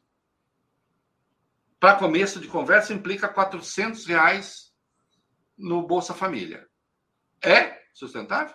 Implica nas universidades sem recursos para pagar a conta universidades de luz. sem recursos para conta de luz, para pagar a conta de água a fila uh, crescente do SUS acabou e a, e, e a degradação uh, contínua. Claro, fim dos remédios, é verdade. O fim dos remédios. Deixa eu mudar ou põe, isso, ou põe isso na mesa, ou, ou, ou fica muito difícil debater. Deixa eu colocar uma outra questão, a gente já está se aproximando do final, você tem que almoçar e atender outros compromissos. É, tem, um UOL depois. Sim. É.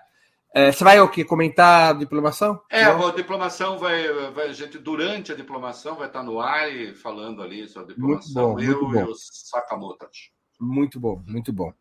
Então deixa aqui passar para uma outra pergunta. Pessoal, e vamos contribuindo com super chat, super sticker. Ô, povo, canal. Botar a mão no bolso, que isso aqui tudo é. Vocês não têm ideia do cachê que eu tenho que pagar para o Reinaldo. Pô. Tem isso também. Tô brincando.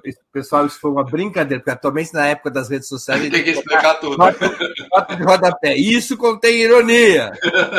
Foi uma brincadeira, pessoal, uma brincadeira. Além das Forças Armadas, o bolsonarismo detém destacada influência no sistema de justiça, cujas portas para a extrema-direita, você foi talvez o principal denunciador disso, as portas para a extrema-direita foram abertas pela Operação Lava Jato. Na nomeação do Flávio Dino para ministro da Justiça, o presidente Lula destacou, por exemplo, a necessidade de normalizar a Polícia Federal. Mas o que fazer, por exemplo, com a Procuradoria-Geral da República? Manter a tradição de indicar o mais votado de uma lista tríplice, formatada pelos próprios procuradores federais? Não. Se você pudesse dar um conselho não, ou não, opinião não. ao presidente Lula. O que você Veja diria? só, eu eu vou dizer assim, o que eu tenho vontade, o que eu acho que deveria ser feito, mas vamos ao que dá para ser feito. Duas coisas. Só para primeiro que eu acho assim, a Constituição não impõe nenhuma restrição de nenhuma natureza a não ser é, ilibada reputação e ter condições ali intelectuais de exercer o cargo. Desculpa, Renato, e apenas para informar nossa audiência, aqueles que não souberem. E a aprovação do Senado, presidente. E a aprovação do Senado, sim, não, sim, claro. E a aprovação do Senado, que é a mesma a que é submetido o ministro do Supremo. Né? E, portanto, é... eu nem escolheria alguém da carreira se eu tivesse condições, tá? Então, voltando lá ao nosso Marques, com uma com uma nova produção, uma coisa caída da árvore do conhecimento depois de uma experiência acumulada, acho que é ideal não, nem nomear. É, veja os Estados Unidos, querido. Né? O, o, o, chefe do Ministério Público é, na prática, o, Ministério, o ministro da Justiça, o secretário de Justiça. Então, assim, é, nem nomearia alguém da carreira. Ah. Hum?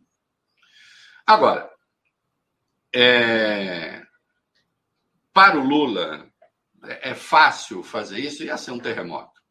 Né? E aí já começa, e aí é, gritaria.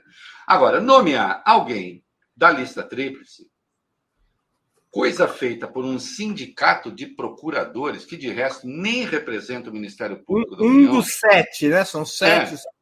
É um são, são, são quatro ministérios públicos, né? Tem o Ministério Público, você tem o Ministério Público Federal, que é a, a, a associação que elege, que faz a lista tríplice. Você tem o Ministério Público Distrito Federal e, e, e territórios você tem o Ministério Público do Trabalho e você tem o Ministério Público Militar. Esses quatro formam o MPU, o Ministério Público da União. O Procurador-Geral da República vai ser o chefe do Ministério Público da União. Mas você pega só o grupo de procuradores, que é o Ministério Público Federal, faz uma eleição de natureza sindical e impõe isso ao presidente. Infelizmente, quem começou isso foi o Lula no primeiro mandato né, é, é, essa eleição. Né, tem que ser da lista tríplice. A Constituição não tem absolutamente nada a respeito. Né? Se é, o que a Constituição tem são os procuradores gerais de justiça dos estados. Aí sim a lista tríplice. A Constituição impõe. Da União, da, da, da PGR, não. É, então, não. Eu acho que foram duas experiências aí catastróficas. A primeira, a primeira a, a do, do, do Janot, né, que é nomeado na lista tríplice. Aí vem o Bolsonaro e nomeia um fora da lista tríplice, mas também nomeia alguém que é para ser um braço do executivo, o que também é disfuncional.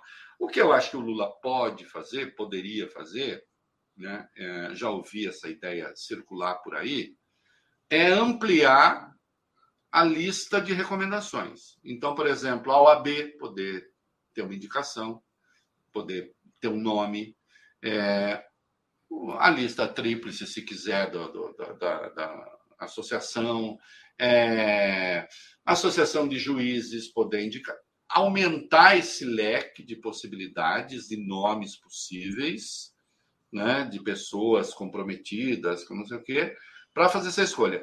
Atrelar a lista tríplice, não, né, porque para começo de conversa não é compatível é, haver uma perspectiva corporativista no Ministério Público Federal né? É, e na, na, PGR. Isso é inaceitável. É, como é inaceitável um, um ente que queira se assoberbar a poder dos poderes, que foi o que o Janot tentou fazer. Né? E para a discussão, né, Breno, nós não podemos ter a pessoa mais poderosa do Brasil, isso foi um erro da Constituição de 88, é o senhor Procurador-Geral da República. Porque se o senhor Procurador-Geral da República não quiser, não acontece absolutamente nada com um criminoso na presidência da República. E nós chegamos a essa conclusão. Um ministro do Supremo não tem tanto poder como um procurador-geral. Um presidente da República, em certo sentido, não tem. Qual é a única figura que realmente, Breno, realmente tem poder monocrático no Brasil? Claro. É o Procurador-Geral da República. Porque que é ele. É também a única instituição do Estado que não tem qualquer tipo de check and balance, não tem nenhum tipo não tem. De... Também não. A não ser o próprio conselho, mas. Né? é, é, formado por a maioria do conselho que tem origem no próprio Ministério Público. Então, assim, vamos lá. Qual é o grande poder monocrático do Procurador-Geral da República? A ele cabe a titularidade da ação penal contra o presidente da República. Se ele disser não, é não. O que o, o que o ministro do Supremo pode fazer é mandar abrir inquérito contra. Isso já aconteceu com, com o Aras, né? O Aras diz não, e aí Rosa já fez, Alexandre já fez. O senhor acha que não, mas eu acho que sim. Para abertura de inquérito. Mas para oferecer a denúncia, ação penal, para abrir ação penal, ele tem de oferecer denúncia. Se ele não oferece, não se pode abrir ação penal. E você pode ter o criminoso que quiser, inclusive, inclusive, depende dele, a Carla Zambelli. A, Leon, a, a Lindora não viu nada demais nas coisas que a Carla Zambelli andou fazendo. Claro. Renato, nós temos um monte de superchat aqui. Eu vou agradecer Alexandre Gasparotti, o Caí Cavalcante, o Ronaldo Brito, o Marcos Araújo, o Cal GDS. São várias perguntas, muitas delas no curso da própria conversa uhum. já foram sendo respondidas. Então, eu queria agradecer a todos esses. Às vezes, gente, nas nossas entrevistas aqui, a gente não consegue repassar para o entrevistado as perguntas, até por conta da, da dinâmica. Mas eu queria agradecer muito a quem contribuiu com o Superchat. Todos os Superchats foram para a tela, é, puderam ser acompanhados por nossa audiência e pelo próprio entrevistado. Deixa eu te fazer uma pergunta, já indo para o final do programa. Sim. Você acha que até o final do próximo mandato presidencial deveria se buscar uma reforma político-eleitoral de amplo espectro para superar o chamado presidencialismo de coalizão, mudando tanto o sistema de voto quanto os mecanismos de consulta popular que existem no país? Olha, é, certamente nós temos uma divergência que é, eu acho importante. Eu já disse isso uma vez, é muito mal compreendido, e como está em péssimas mãos, então vira uma confusão dos diabos. Eu gosto muito do sistema português. Eu gosto muito do, disso que se chama semipresidencialismo. Agora, é claro que como está, né, como está, é, fica difícil porque a Eulira está exposando essa tese, então fica, fica muito complicado. Diminuir os superpoderes do presidente da República e é, eu acho que é um bem. Eu, na verdade, acho. Será que, que os superpoderes no país não estão no parlamento? Estão arrancados, isto é, foram arrancados via foram arrancados via orçamento secreto, mas também, por outro lado, eles não respondem é, por isso. Eles não respondem pela governabilidade. Veja só, é, quando você tem. Eu acho que o Lula será um presidente respeitoso das instituições. Né? E acho que o arco de alianças, e que eu, que eu acho que pode ter uma duração longa, uh, pressupõe isso. Agora veja a quantidade de crises a que ficamos expostos ao longo de quatro anos, tendo um delinquente político e intelectual no poder. E, a, e, e, essa delinquência ela ganha relevância porque o cargo é muito importante. Né? Então, acho que a gente. O ideal seria.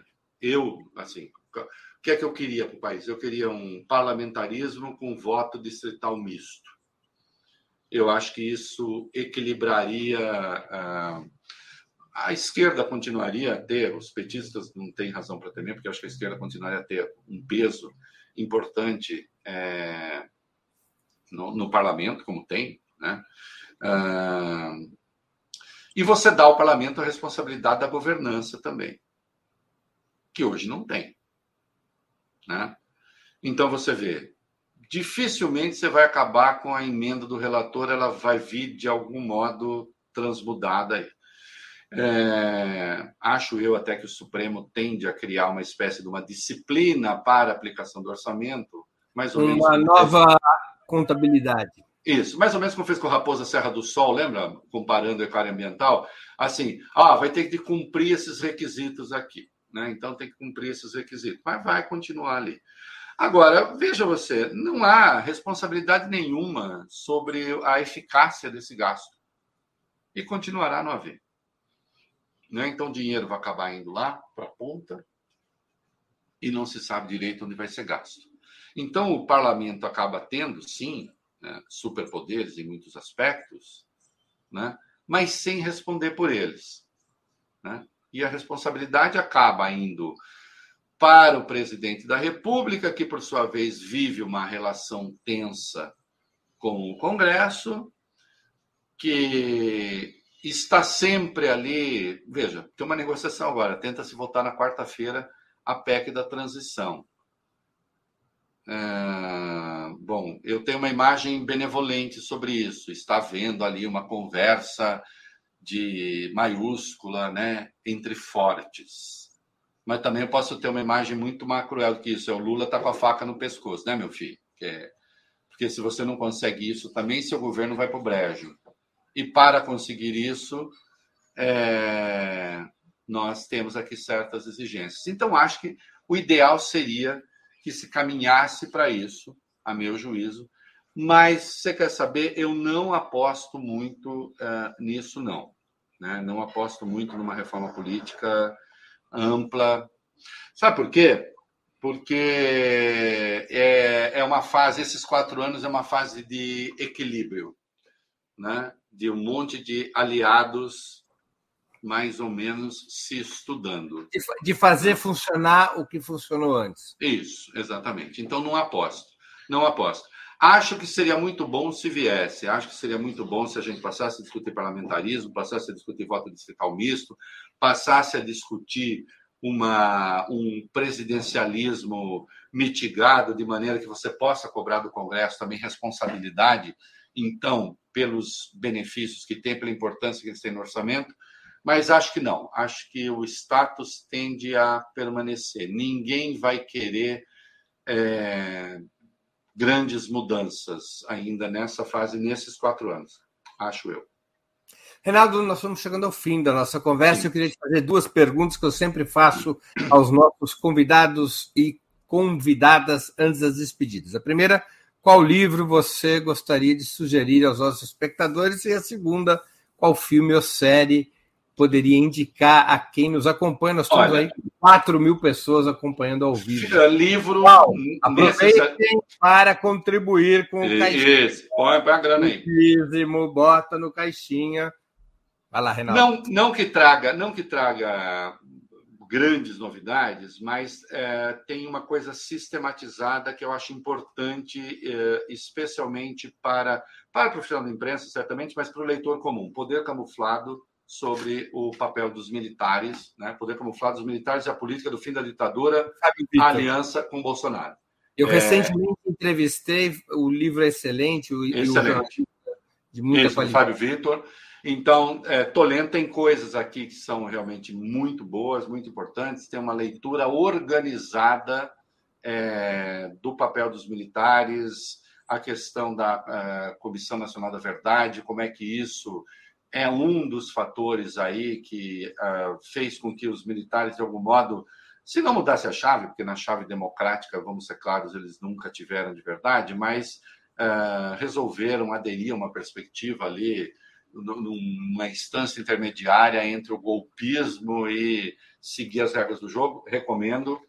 É, aí, numa outra área, estou lendo também, estou gostando muito a biografia do João Cabral de Melo Neto.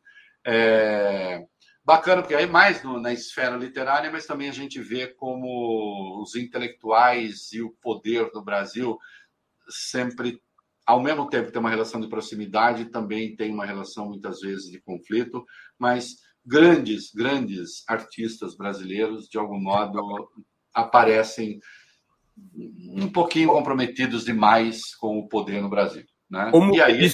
Moraes, o João Cabral foi diplomata, né? Foi diplomata, foi diplomata, um grande poeta. Há questões que dizem respeito mesmo à literatura propriamente, que é até minha área de origem. Portanto, é um livro muito legal, recomendo. Série, é, acho, é, vou chover no molhado, eu acho White Lotus uma das melhores coisas. Ontem teve o último episódio da, da segunda série. Acho espetacular, para quem não assistiu, não sabe o que é. White Lotus é um é um resort, uma cadeia né, de, de, hotéis. A primeira se passa no Havaí, essa segunda se passa na Sicília, com paisagens espetaculares. E, tem, e ele tem uma coisa que é, é, é, é genial, que ele pode, pode ter 50, 50 séries. É, é, porque é o seguinte, ele pega um hotel chique, reúne, digamos, um grupo ali de elite, de pessoas sofisticadas, inteligentes, e aí toda sorte de maldades e baixezas e grandezas humanas aparecem nesse micro-universo, né? com uma linguagem muito ágil, é, desconstruindo certas doxas do pensamento politicamente correto. Texto é muito ágil, muito engraçado, muito bem filmado e paisagens magníficas, né? Então vale a pena quem não viu ver White Lotus, acho maravilhoso, uma das melhores coisas surgidas.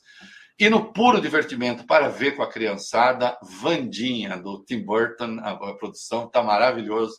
A Wednesday da família Adams, né? Pega a menininha ali e é muito divertido, é um texto também agilíssimo. Então, recomendo. Reinaldo, é, França, Marrocos, Argentina ou Croácia? Eu acho que é França. Numa final contra? É, aí numa final só dá para ser contra Argentina ou Croácia? Argent... Não, contra a Argentina. Acho que é França Argentina de novo, né? É... Teve, né? Já uma final França Argentina. Final França Argentina, não. Não, não teve. Então, França-Argentina. Ah, foi França-Croácia. Foi... É, não, França-Argentina. França e Croácia, em 2018. É, acho que a França-Argentina, acho que a França está jogando um bolão. O Mbappé é maravilhoso. É, adoro aquela, aquela seleção multiétnica francesa. É, o, e tem uma admiração profunda por aquilo que o Mbappé representa. Ele tem uma seriedade jovem, mas ele tem uma seriedade no trato da seleção, né? Eu sempre penso, vou ler hoje no meu programa, vai da coisa um texto sobre Pelé, que foi escrito em 1958, né? Sobre ser muito jovem, no entanto, ter um comportamento absolutamente adulto e senhorial em campo, né? É, é claro que a seleção perdeu vendo a, vendo a, vendo a árvore, né? perdeu porque subiu demais, teve um lance ali é, de má sorte, aconteceu e tal. Foi. Mas, ao mesmo tempo, é, quem é o nosso. Quem é o nosso. Como é que chama o, o, o líder da Croácia? O, o jogador espetacular. Modric. Modric. Modric. Que é o nosso Modric. Né? Quem é? Mesmo quem é o nosso Kane, perdeu, perdeu o pênalti na situação trágica para ir na Inglaterra, mas há uma seriedade na condução daquilo, né? É, nós, digamos, digamos que o falso heroísmo contaminou um pouco a seleção também. Eu continuo a achar inaceitável e aqui eu vou me juntar ao Casagrande. Eu continuo a achar inaceitável que o nosso principal jogador, menos de um mês antes, da Copa tenha feito campanha eleitoral por um fascistoide. Ao que isso tem a ver com a Copa?